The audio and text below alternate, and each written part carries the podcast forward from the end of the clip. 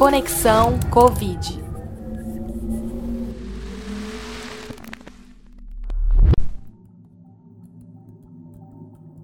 Olá! O desenvolvimento de vacina, o desenvolvimento da vacina da Covid-19 é resultado de um processo bem complicado e às vezes longo. Mas no caso da vacina da Covid-19, esse processo foi acelerado. Vamos saber por quê? Quem conta é a professora e farmacêutica Patrícia Bonfim. Muito me questionam que assim, por que, que é, foi tão rápido, né? a elaboração das vacinas para a Covid. E eu gosto de falar que não foi rápido. Quando a gente soube é, da, da Covid no Brasil, que foi meados de março de 2020, vários laboratórios já estavam se preparando para a criação da vacina. Então, em janeiro, existem dados que, por exemplo, o laboratório Moderna, ele já estava elaborando uma vacina para esse novo vírus presente aí, né, lá na China, enfim.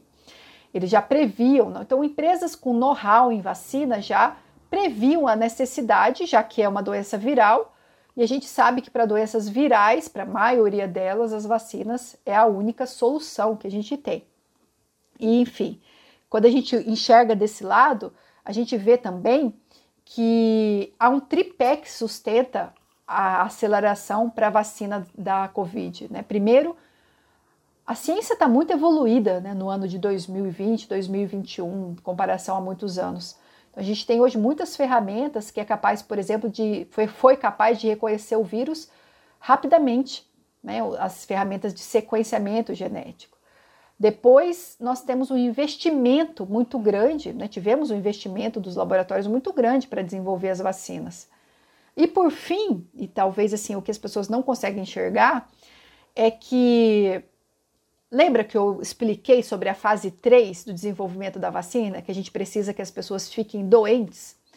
Então imagina, se fosse uma doença rara, se a Covid fosse uma doença rara, imagina quanto tempo ia demorar para essas pessoas, esses voluntários do, dos estudos ficarem doentes. Né? Ia demorar um bom tempo. Mas como a Covid é uma doença muito presente, né? em todos os lugares, rapidamente a gente teve o número de pessoas doentes, né, o número ideal de pessoas doentes atingido.